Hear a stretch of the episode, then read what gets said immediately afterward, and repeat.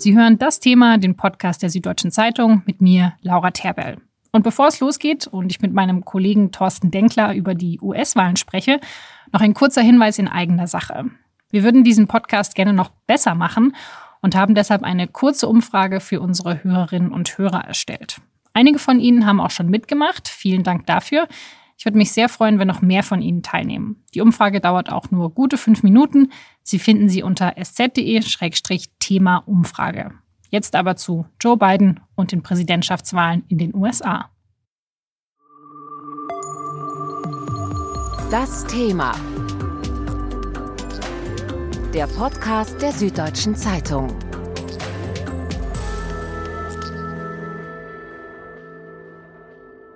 Joe Biden ist der Kandidat, der bei den Präsidentschaftswahlen im November für die Demokraten gegen Donald Trump antreten wird. Sein letzter Konkurrent, Bernie Sanders, der hat vergangene Woche aufgegeben. Und jetzt wollen die beiden zusammenarbeiten, zumindest ein bisschen. We need to build a fair, more inclusive, more resilient America.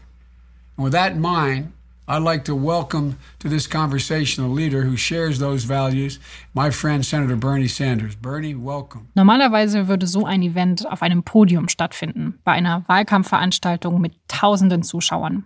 Aber wegen des Coronavirus sitzen sowohl Joe Biden als auch Bernie Sanders in ihren Büros und sind per Livestream zugeschaltet.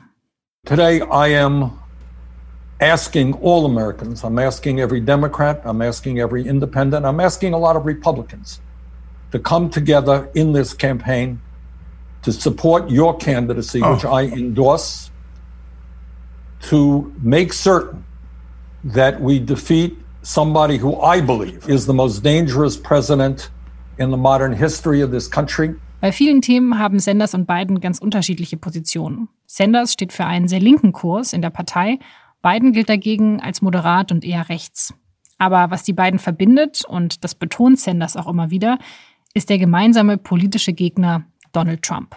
For all of those reasons or more, we've got to make Trump a one-term president, uh, and we need you in, in the White House. So I will do uh, all that I can uh, to see that that happens, Joe.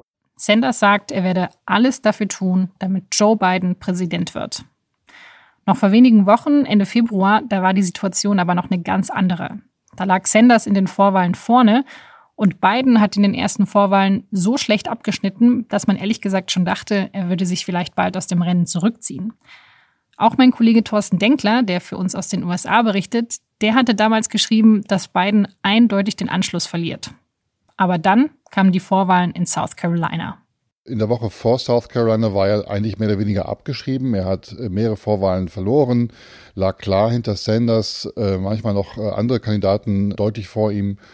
Und dann hat er einen riesen Comeback in South Carolina. Thank you. South Carolina.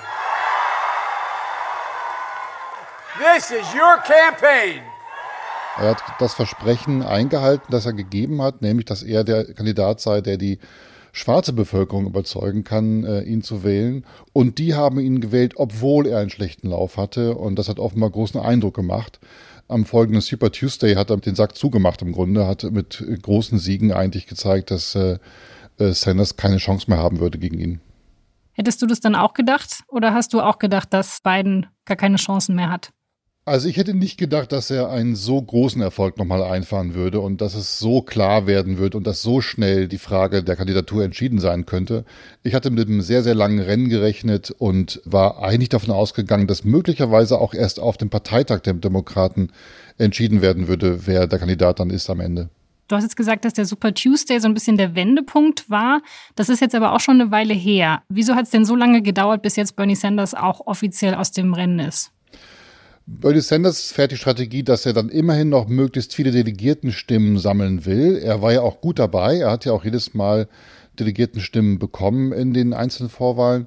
Äh, um mit diesen Delegiertenstimmen politischen Druck auf Biden auszuüben, weil natürlich auch Biden die Wählerschaft von Sanders braucht. Also diese vielen, vielen jungen Menschen, die Sanders hinter sich versammeln konnte, die braucht auch Biden, um eine Wahl zu gewinnen. Und dieses Machtmittel hat Sanders noch bis zum Schluss versucht ähm, zu nutzen für sich. Ich glaube, in der Corona-Krise jetzt hat er gemerkt, dass er damit auch nicht mehr durchkommt. Es findet kein Wahlkampf mehr statt und hat auch gemerkt, dass äh, es keinen Sinn mehr ergibt, jetzt noch Wahlkampf zu führen, und Leute an die Uhren zu treiben, die eigentlich gerade ganz andere Probleme haben. Wie ist es denn, du sagst so, die, die Jungen, auch die Progressiven, das waren auf jeden Fall die Sanders-Unterstützer. Was waren denn jetzt die Wählergruppen, also außer der afroamerikanischen Bevölkerung, die jetzt vor allem zu beiden stehen? Das waren vor allem ältere Wähler und alle anderen moderaten Wähler natürlich, denen die äh, Ideen von Bernie Sanders dann doch zu links und irgendwie zu radikal waren. Aber auch progressive Wähler, die gesagt haben, ich bin zwar auf Sanders Seite, aber ich sehe nicht, wie man mit diesem Programm eine US-Wahl gegen Trump gewinnen kann. Die ganz klar gesagt haben, ich will die Nummer sicher. Ich will einen Kandidaten, von dem ich ausgehen kann, dass er mit hoher Wahrscheinlichkeit die Wahl gewinnen kann. Bei Sanders waren sich da viele nicht so sicher und das war sein größtes Manko eigentlich am Ende. Also Sanders Ideen waren vielleicht schon die richtigen, aber sie waren zu radikal für die Wählerschaft. Oder wie siehst du das?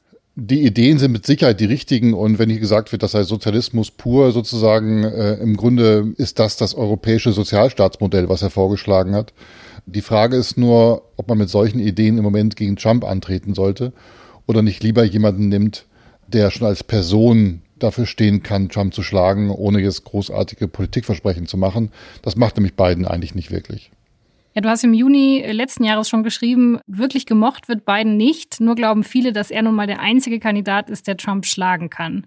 Ja, diese Wahrnehmung haben viele Wähler in den USA, dass er der Einzige sei, der Trump schlagen könne. Und diese Erzählung, die hat sich offenbar durchgesetzt jetzt in diesem Vorwahlkampf zu seinen Gunsten. Und ähm, das ist schon auch eine Leistung, das hinzukriegen, weil er nicht die beste Figur gemacht hat als Wahlkämpfer bisher. Er verstolpert sich oft, er verhaspelt sich oft. Manchmal ist er auch ein bisschen wirr in seinen Reden sozusagen. Aber am Ende scheinen die Leute in den Uncle Joe, wie er hier genannt wird, ähm, großes Vertrauen zu haben. Was glaubst du, woran liegt es? Na, er ist bekannt seit vielen, vielen Jahren. Also er ist ja seit ewigen Zeiten in der Politik. Ähm, er war vor allen Dingen Vizepräsident unter Barack Obama und hat sehr viel Lob bekommen für die Rolle, die er gespielt hat, relativ viel durchsetzen können auch in der Zeit die Umsetzung äh, der Ideen für eine Krankenkassenreform, die sogenannte Obamacare-Reform, die hat er vor allen Dingen im Kongress durchgesetzt am Ende, auch gegen eine Mehrheit der Republikaner, die im Kern dagegen sind. Und das war mit Sicherheit sein größter Erfolg sozusagen, den er bekommen hat. Er hat sich an Immigrationsreformen versucht. DACA zum Beispiel, dieses Programm für ähm, Menschen, die als Minderjährige in die USA gekommen sind und damit ein Bleiberecht bekommen haben. Das ist mit Sicherheit mit seiner Hilfe auch zustande gekommen. Also da gibt es viele Punkte, wo man sagen kann, da hat er Gutes erreicht für das Land in der Obama-Administration. Und Biden war unter Obama auch zuständig für ein großes Wirtschaftsförderungspaket, mit dem die Regierung damals, das war 2009, 2010, versucht hat, die letzte Wirtschaftskrise zu bekämpfen. Und Biden war auch zuständig für viele außenpolitische Themen, zum Beispiel den Einsatz der US-Truppen in Irak.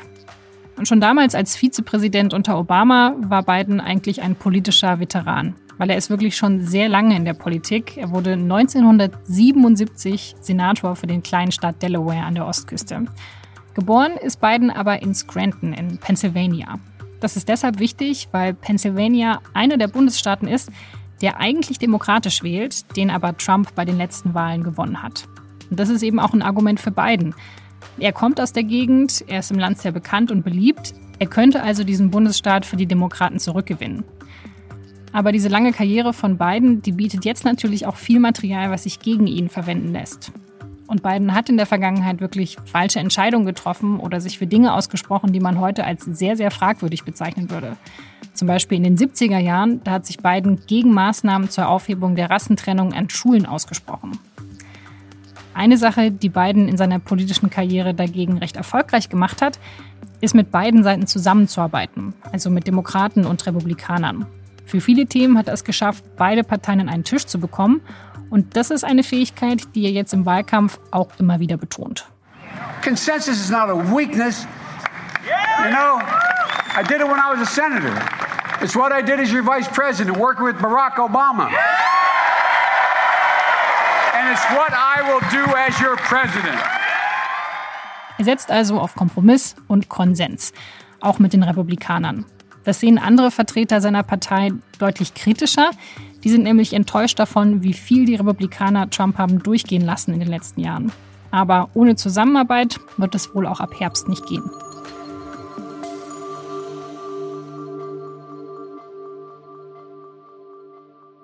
Die Wahrscheinlichkeit, dass äh, die Demokraten in der Wahl 2020 das Repräsentantenhaus und den Senat gewinnen und die Präsidentschaft ist dann doch eher gering. Also es wird immer darauf ankommen, Kompromisse zu schließen mit der anderen Seite. Und er habe eben bewiesen, dass das möglich ist, dass es auch unter den Republikanern vernünftige Kräfte gibt, mit denen man reden kann. Und der hat eben viele Verhandlungen mit den Republikanern schon erfolgreich geführt. Das tatsächlich ist etwas, was viele andere Kandidaten, auch Sanders, bisher nicht geschafft haben. Aber er hat noch nicht so richtig so ein Zukunftskonzept irgendwie ausgearbeitet, außer dem, dass er, wenn äh, Trump dann nicht mehr im Amt sein sollte, dem Amt die Würde zurückgibt, äh, die es verdient hat. Da bin ich sehr gespannt, wie er das neu zeichnet und neu äh, sozusagen eine neue Kampagne aufsetzt. Okay, also für welche Themen steht er denn jetzt zukünftig? Also was will Biden denn umsetzen als Präsident? Das ist nicht so ganz klar tatsächlich. Also er ist auch dafür, dass man Obamacare zum Beispiel ausbaut, dass mehr Leute versichert sind.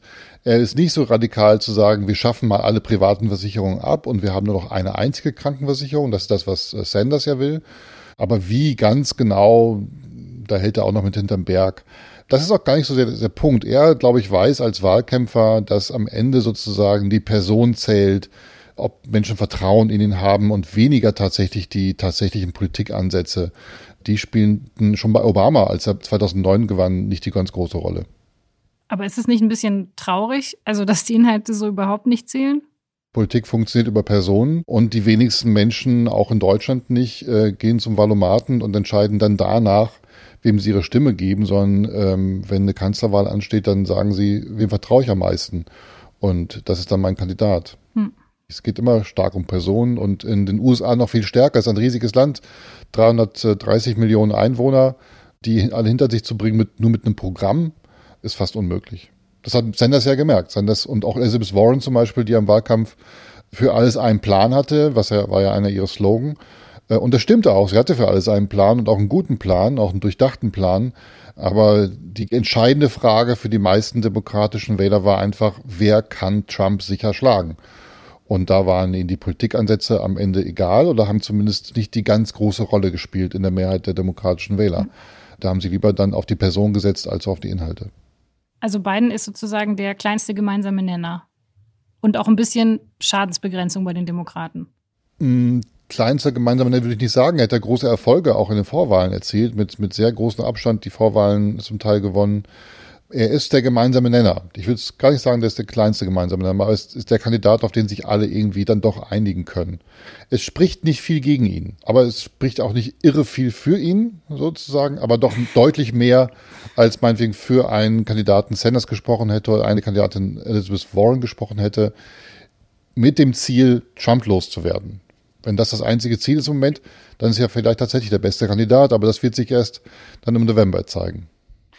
Ja, also es gibt ja doch schon einige Probleme mit beiden. Also das erste ist ja so ein bisschen, wenn man mal in die Vergangenheit guckt. Also natürlich hat er vieles erreicht, aber er war halt natürlich immer ein, ein Mainstream-Demokrat, sage ich mal, gehört zu den moderaten Demokraten. Und das hat natürlich in den 70ern, als er jetzt in den Senat gekommen ist, was anderes bedeutet als heute.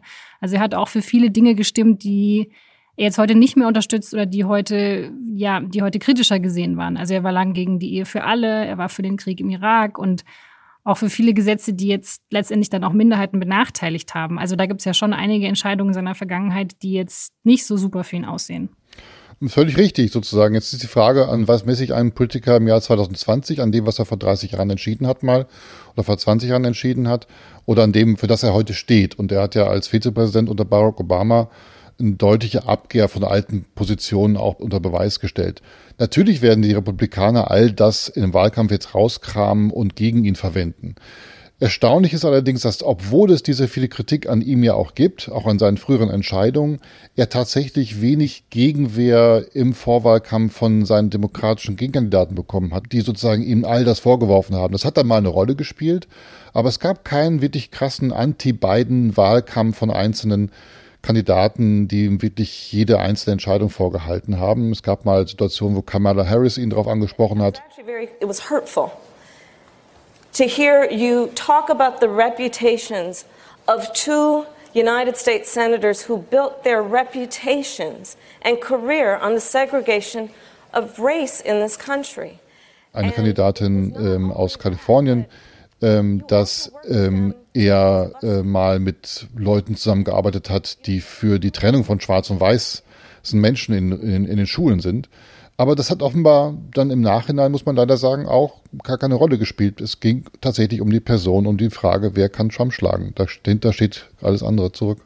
Also haben die Demokraten vielleicht auch schon so im Hinterkopf gehabt, vielleicht wird es dann doch Joe Biden und dann ist es gut, dass wir ihn nicht so stark beschädigen als Kandidaten. Das Ziel war tatsächlich im Vorwahlkampf aller Kandidaten, dass ähm, sie sich gegenseitig nicht zu sehr schaden wollen. Also sie haben schon gemerkt, dass sie zwar miteinander streiten müssen, um sich zu profilieren und ihre Position klar zu machen, aber sie dürfen es nicht so weit treiben, dass jemand total verbrannt vom Feld geht, ähm, weil sie haben immer noch 2016 im Hinterkopf, als es diesen sehr, sehr erbitterten Streit gab zwischen Hillary Clinton und Bernie Sanders. Clinton ist dann zwar als Präsidentschaftskandidatin gekürt worden, aber massiv beschädigt, auch von der Kampagne von Bernie Sanders. Und das wollten offenbar alle nicht nochmal wiederholen. Wenn dann ein Kandidat dann da steht, muss der auch ein klarer und starker Kandidat sein, der mhm. gefühlt auf über jeden Zweifel erhaben ist. Und das Ziel hat Biden ja jetzt erreicht. Er ist ja so früh als Sieger vom Platz gegangen wie seit 2004 nicht mehr. Und was ist mit den Vorwürfen, die es gegen Biden gibt, dass es einige Frauen gibt, die berichten, dass Biden sie unangemessen berührt hat oder sexuell belästigt hat? Ich glaube, in einem Fall geht es auch um sexuellen Missbrauch. Das kam jetzt immer so nach und nach raus. Es gab da einige Berichte. So richtig Momentum hat es, glaube ich, nicht bekommen, weil die Vorwürfe teilweise auch schon sehr lange her sind. Ist das was, was Biden jetzt noch gefährlich werden kann? Ich glaube nicht, ähm, weil wenn man sich anschaut, woher die Vorwürfe kommen, dann kommen sie aus einem Umfeld von rechtsnationalen, hardcore-rechten Medien, äh, ähm, die da gestreut werden. Es gibt keine klaren Beweise, sozusagen keine klaren Anhaltspunkte, dass da was passiert ist. Also das Dementi von Biden ist ja sehr stark, aber es ist ja nie, nie, auch nie ein Beweis. Am Ende kann ich das auch nicht beurteilen, ob sowas passiert ist oder nicht. Sozusagen, ich sehe nur im Moment nicht, dass es ihm schaden würde, weil, also was steht da gegeneinander sozusagen? Man hat einen Präsidenten im Amt, der Schweigegeld bezahlt. Er hat über Frauen in der Öffentlichkeit auf Tonband abfällig gesprochen. Sozusagen, wenn man die beiden vergleicht, mal angenommen, das würde stimmen, was da über beiden gesagt wird, dann hat man ein sehr, sehr großes Übel oder möglicherweise kleines Übel sozusagen da stehen. Hm. Aber wie gesagt, ich glaube, diese Gerüchte oder diese Vorwürfe sind gestreut von sehr interessierter Seite. Aber wirklich beurteilen natürlich, ob irgendwas dran ist oder nicht, kann ich natürlich nicht. Hm. Es gab ja schon andere Vorwürfe, wo dann sozusagen erst, erst ein großer Hagger, also ein großer Umarmer, also jemand, der auf Tuchfühlung mit Menschen gehen will, so. Das macht er mit Männern und mit Frauen gleichermaßen. Und es gab Frauen, die sich beschwert haben, dass ihm das zu nahe gewesen sei. Dafür hat er sich dann irgendwie nach viel Zögern leider auch äh, entschuldigt im vergangenen Jahr. Aber auch das offensichtlich hat ihm nicht geschadet. Er hat äh, die Vorwahl ja gewonnen am Ende. Eine Frage, die jetzt ja noch offen ist, also da muss sich ja Biden dann positionieren, ist, äh, wer Vizekandidat wird. Also das ist ja schon gesagt, bei den Inhalten wird er wahrscheinlich äh, ja erstmal abwarten und vor allem halt gucken, dass er Trump schlagen kann. Aber er hat ja schon gesagt, dass der Vizekandidat auf jeden Fall eine Frau sein wird. Es wird eine Vizekandidatin geben. And I commit that I will in fact appoint a, I'll pick a woman to be vice president fand ich jetzt gar nicht mal so den tollen Move, weil natürlich jetzt jeder Kandidatin, egal wen er nimmt, so ein bisschen anhaftet. Die hat er nur genommen, weil sie eine Frau ist, egal wie großartig die Frau ist. Was glaubst du, wen er da nehmen könnte? Na, er will jetzt erstmal so eine Art Findungskomitee einrichten, um sozusagen die dann, die Kandidaten, die dann in Frage kommen könnten, sichten und prüfen. Sie werden einem umfassenden Check auch unterzogen, damit da keine Geschichten rauskommen. Es gibt halt Namen, die im Umlauf sind sozusagen, ähm, mehr oder weniger gesichert, eher nicht gesichert, aber natürlich Namen, die ähm, einem sofort einfallen können. Da ist mit Sicherheit Kamala Harris dabei aus Kalifornien, die eine sehr gute Figur gemacht hat, auch im Vorwahlkampf und die dann jetzt relativ zügig auch in das Biden-Lager gewechselt ist. that I am with great enthusiasm going to endorse Joe Biden for President of the United States. I believe in Joe. I really believe in him. And Hätte den Vorteil, dass ähm, Biden eine relativ junge Frau an seiner Seite hat, die die schwarze Bevölkerung ansprechen kann. Es gibt Stacey Abrams, auch eine schwarze Politikerin der Demokraten. Die hat 2018 die Gouverneurswahl in Georgia sehr, sehr knapp verloren und ist seitdem so eine Art Ikone der Bürgerrechtsbewegung geworden. The answer is, of course, I would be honored to run for vice president with the nominee. Die ist halt noch relativ jung mit 46 und auch noch unerfahren, hat kein wirklich großes, wichtiges Amt gehabt. Und dann gibt es noch viele andere. Unwahrscheinlich ist, dass Elizabeth Warren es wird. Die ist zwar ähm, sehr, sehr beliebt, ähm, äh, Senatorin aus Massachusetts, aber sie ist auch schon eben 70 Jahre alt und hat damit so die gleiche Altersgruppe wie, wie Biden selbst. Dann gibt es noch sehr moderate mögliche Kandidatinnen wie Amy Klobuchar aus Minnesota, auch eine Senatorin. Is to be standing next to him on a stage when it isn't the debate stage. Auch sie hat eine gute Figur gemacht, allerdings relativ erfolglos sozusagen, aber hat immerhin gezeigt, was sie kann. Ist aber sozusagen politisch eher auf der moderaten Seite, also im Grunde sozusagen eins zu eins beiden, wenn man es politisch betrachtet. Also so kommen Namen zusammen, ähm, aber das ist noch ein weiter Weg bis dahin, bis sozusagen entschieden ist, äh, wer das dann tatsächlich wird. Ja, was glaubst du denn, wie ist denn jetzt so die Timeline in den nächsten Monaten bis zur Wahl und vor allem, ähm, naja, wie kann man jetzt überhaupt noch Wahlkampf machen? Also in USA ist ja genauso wie jetzt hier in Europa Ausnahmezustand mit dem Coronavirus. Also ich sehe jetzt noch nicht tatsächlich, dass in absehbarer Zeit große Wahlkampfveranstaltungen mit Tausenden von Teilnehmern stattfinden werden. Äh, die große Frage, die im Moment im Raum steht, ob es überhaupt zu den großen Parteitagen im Sommer kommt. Die Demokraten haben ihre Convention, die eigentlich für Mitte Juli geplant war, jetzt schon auf August verschoben. Ob das reicht, ist noch völlig unklar. Das Virus ist ja nach wie vor da.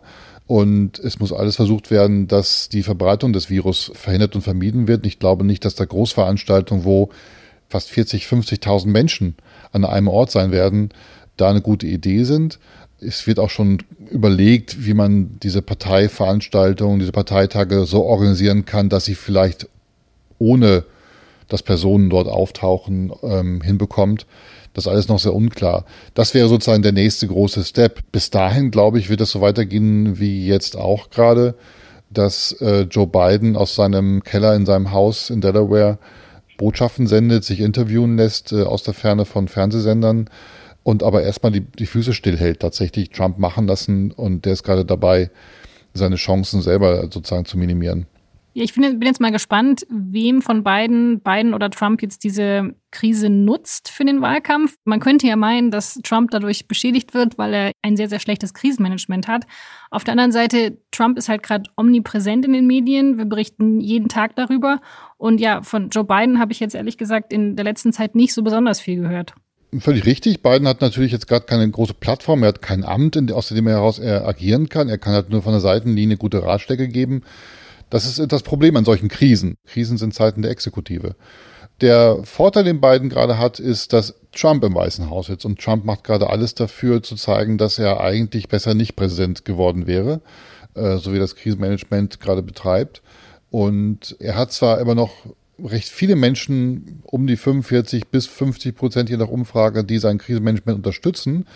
Aber wenn ich das mal nach, auf Deutschland übertrage, da ist deutliche Zustimmung für das Krisenmanagement der Regierung liegt dabei 80, 90 Prozent, wenn ich die Umfrage richtig gesehen habe. Also er ist weit, weit, weit davon entfernt, äh, zu einem beliebten Krisenmanager äh, zu werden. Er redet sich auf jeder Pressekonferenz, die er fast täglich gibt, irgendwie Kopf und Kragen. Ähm, das hilft beiden gerade, glaube ich, äh, sehr. Und er kommt ja von einer Position, wo er ohnehin in, glaube ich, in allen Umfragen, die es bisher gab, seit er angetreten ist, überall vor Trump lag. Es gibt auch keine großen Gegenkandidaten von unabhängigen Parteien. Also die Grünen zum Beispiel, Jill Stein, die haben 2016 sehr massiven Wahlkampf gemacht. Äh, es gab von der Seite der Libertären Partei einen starken Kandidaten. Die haben insgesamt fast acht, neun Millionen Stimmen sozusagen auf sich vereinigt 2016, äh, die dann sozusagen den beiden anderen Kandidaten, Trump und Clinton, nicht, nicht zur Verfügung standen. Und diese acht bis neun Millionen Stimmen werden jetzt möglicherweise neu verteilt werden. Ich vermute mal eher zugunsten von Biden als zugunsten von Trump. Aber das wird man dann sehen müssen. Das ist natürlich jetzt auch alles äh, reine Spekulation. Bin gespannt, wie das ausgeht. Ja, aber du schätzt die Chancen von Biden jetzt schon besser ein als die von Clinton 2016. Die Ausgangsposition für Biden ist Stichzeit diese Woche deutlich besser als die von Hillary Clinton äh, zum gleichen Zeitraum damals. Das heißt aber nichts. Das kann sich ja noch viel ändern. Bis zum November ist noch wahnsinnig viel Zeit.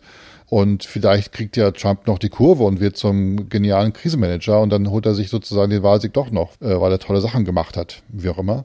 Kann ich mir gerade nicht vorstellen, aber möglich ist das natürlich auch noch.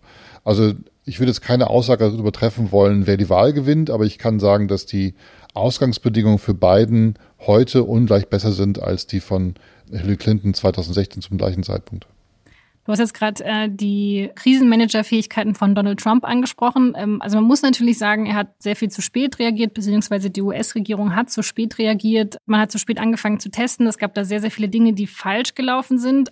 Auf der anderen Seite gibt es natürlich auch ein riesiges Stimuluspaket für die Wirtschaft. Das wurde dafür durchgesetzt. Ähm, also muss man nicht vielleicht auch sagen, dass Trump auch ein paar Sachen richtig gemacht hat? Also wir konzentrieren uns natürlich sehr oft auf die Fehler, aber gibt es da nicht auch was Positives zu sagen?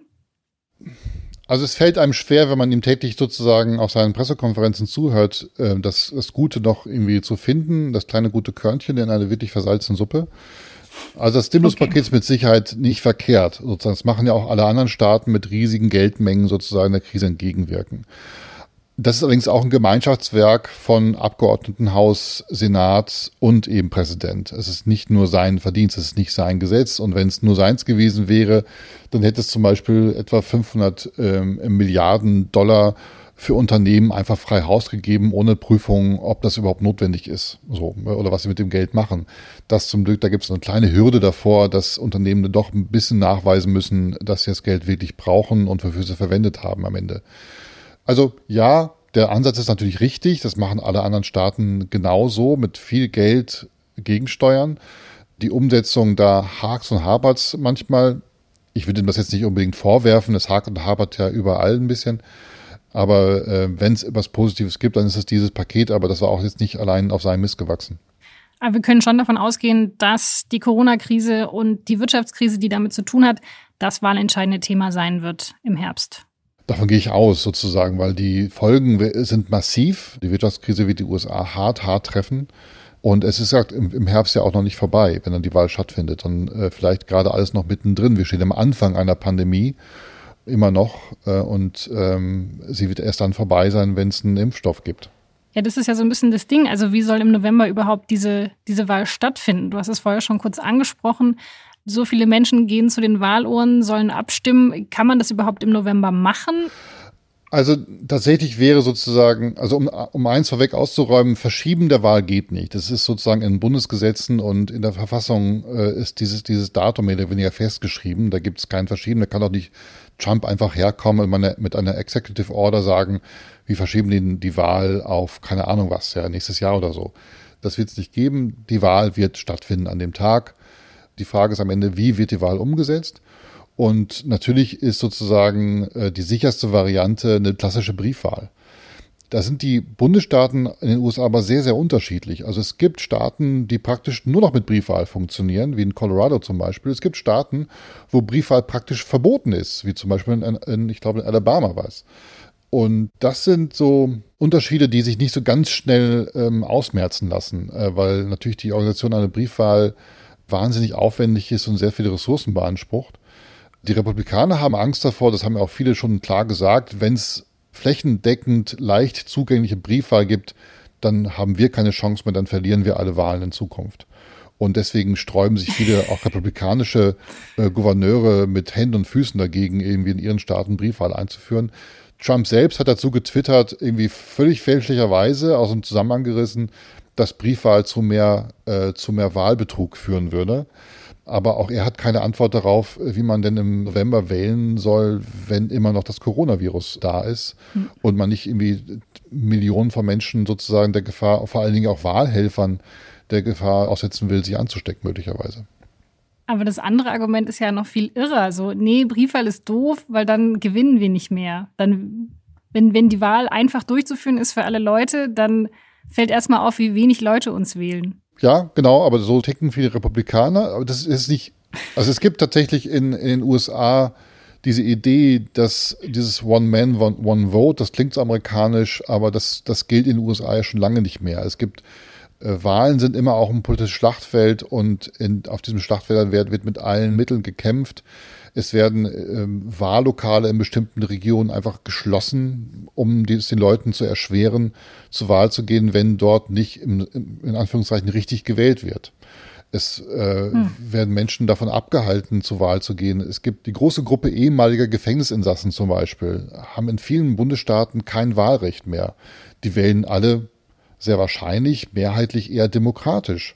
Und natürlich ist es in den Staaten, wo Republikaner regieren, haben diese Menschen kein Wahlrecht mehr. Für, manchmal lebenslang nicht mehr.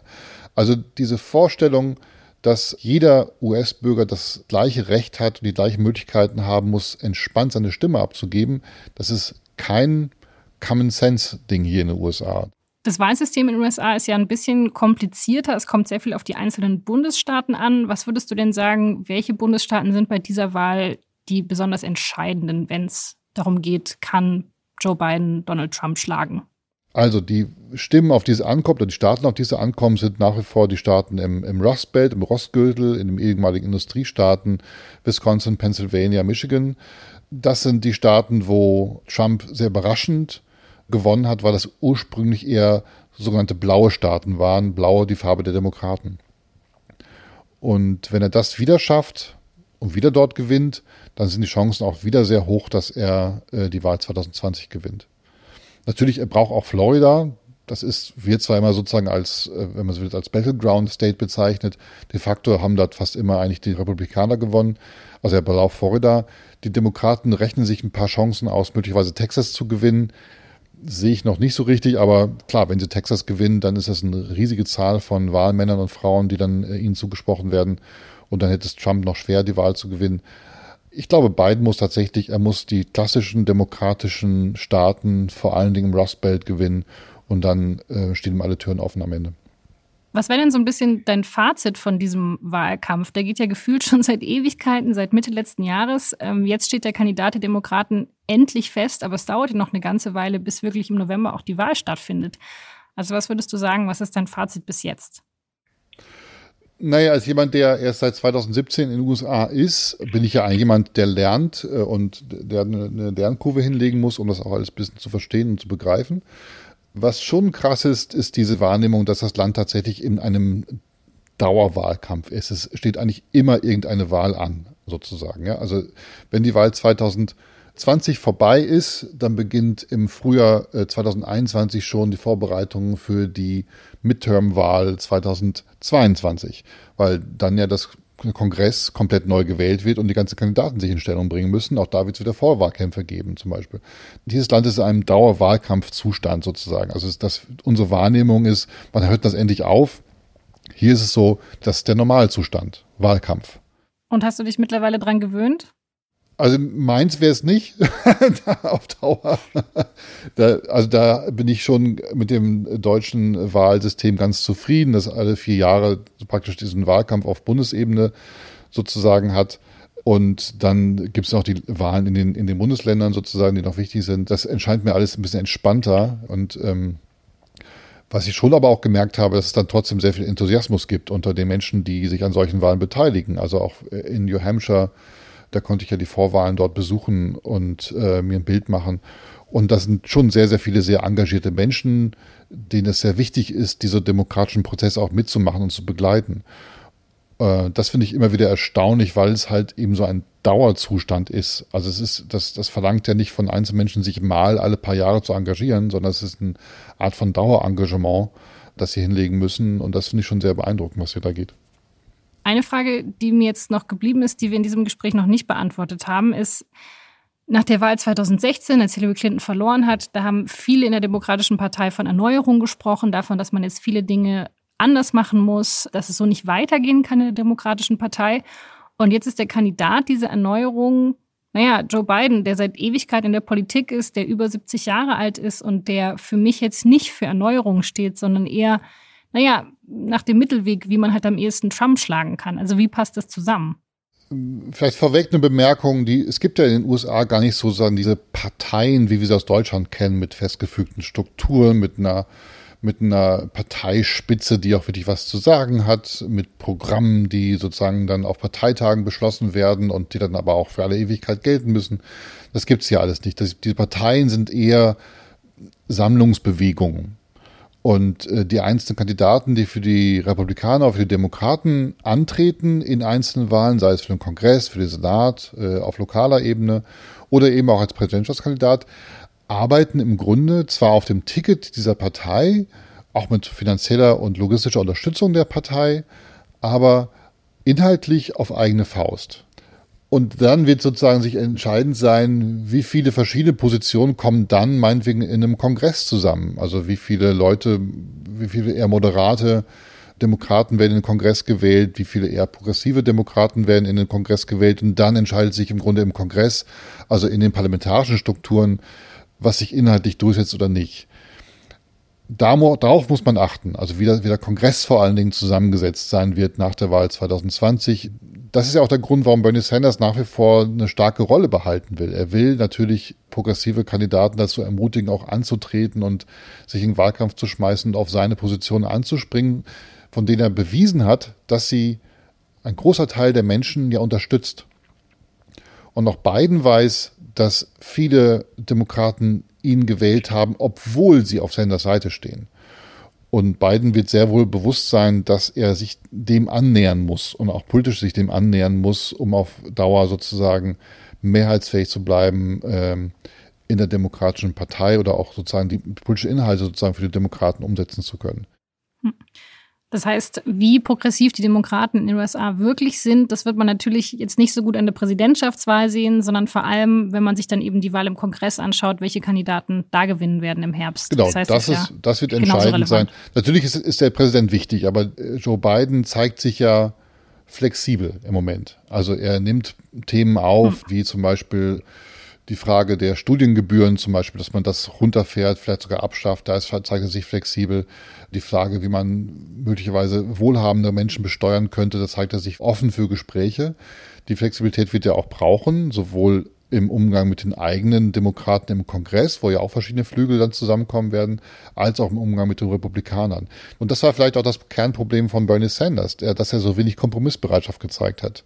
Ähm, weil eigentlich auch allen klar ist, dass man natürlich, wenn denn die Wahl vorbei ist, irgendwie mit den Republikanern zusammenarbeiten muss. Die Vorstellung, dass man genug Stimmen im Senat hat am Ende als, als Demokraten, um praktisch durchregieren zu können, äh, die ist halt absurd. Das funktioniert halt nicht.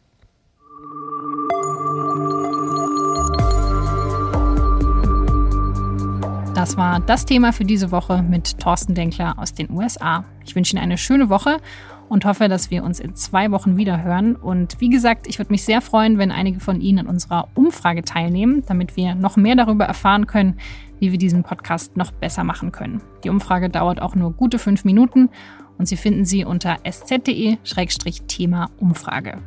Dieser Podcast wird produziert von Vincent Vitus Leitgeb und von mir, Laura Terberl. Außerdem an dieser Folge mitgewirkt hat Julia Ongiat.